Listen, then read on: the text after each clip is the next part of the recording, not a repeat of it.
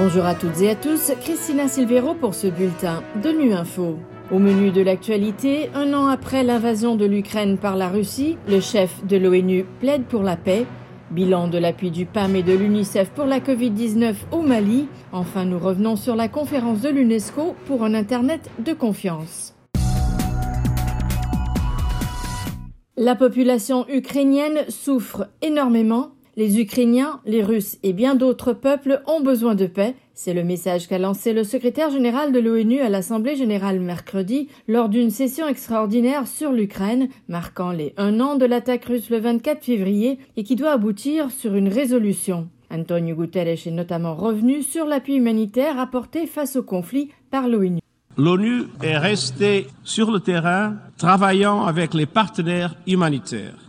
Quatre Ukrainiens sur dix ont besoin d'une aide humanitaire. Des infrastructures vitales ont été prises pour cible, des systèmes d'eau, d'énergie et de chauffage ont été détruits en plein hiver.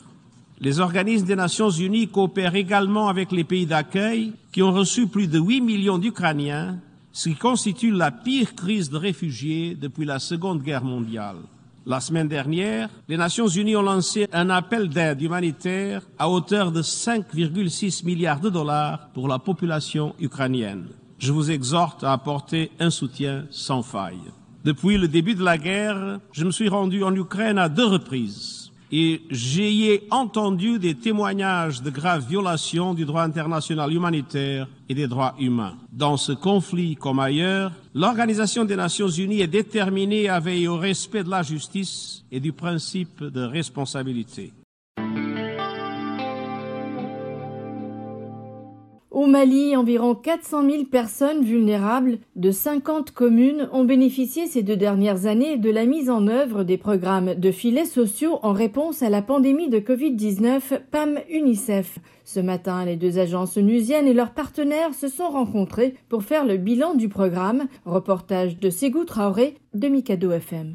Le programme conjoint du PAM et de l'UNICEF dénommé la réponse à la COVID-19 par des systèmes de protection sociale réactifs au choc au Sahel vient en appui au plan national des autorités contre les conséquences économiques et sociales de la COVID-19. Le dit plan national de l'État s'articule autour de quatre axes stratégiques. Adama Djamoutini, conseiller technique au ministère de la Santé. Ce plan a été l'un des vecteurs moteurs pour mieux structurer l'intention politique du gouvernement d'apporter une assistance à un million de ménages vulnérables à travers le pays. Les représentants de l'État, les ONG partenaires et l'équipe du PAM UNICEF passent au pain fin les résultats des deux années d'activité du programme conjoint. Selon les statistiques, plus de 376 000 personnes vulnérables de 50 communes des cercles de Sikasso, Koulikoro, Ségou, Mopti, Gao et Tombouctou ont bénéficié du transfert monétaire.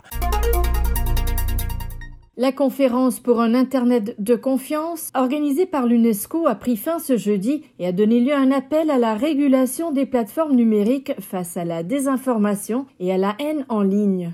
La lauréate du prix Nobel de la paix 2021, Maria Ressa, a participé aux travaux. La journaliste a prévenu que si nous continuons à tolérer les algorithmes qui récompensent les mensonges des réseaux sociaux, les générations futures hériteront d'un monde dans lequel la vérité sera dangereusement dévaluée. Elle a rappelé que les mensonges se répandent plus vite que les faits. On l'écoute par la voix de l'interprète.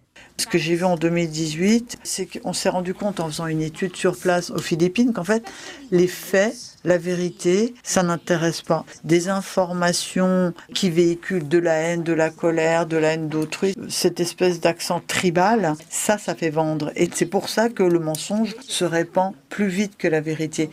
Donc si l'incitation, la rémunération vient après un mensonge, tout est complètement tourneboulet, ça me fait penser à la série Stranger Things, vous savez, euh, où le monde est à l'envers, où tout est tourneboulet. Il faut remettre les choses dans l'ordre. Et c'est à nous de remettre les choses en place et dans le bon ordre. Parce que nos systèmes de communication actuels sont euh, en train de nous manipuler de manière très insidieuse. Il y a une vraie modification de notre comportement.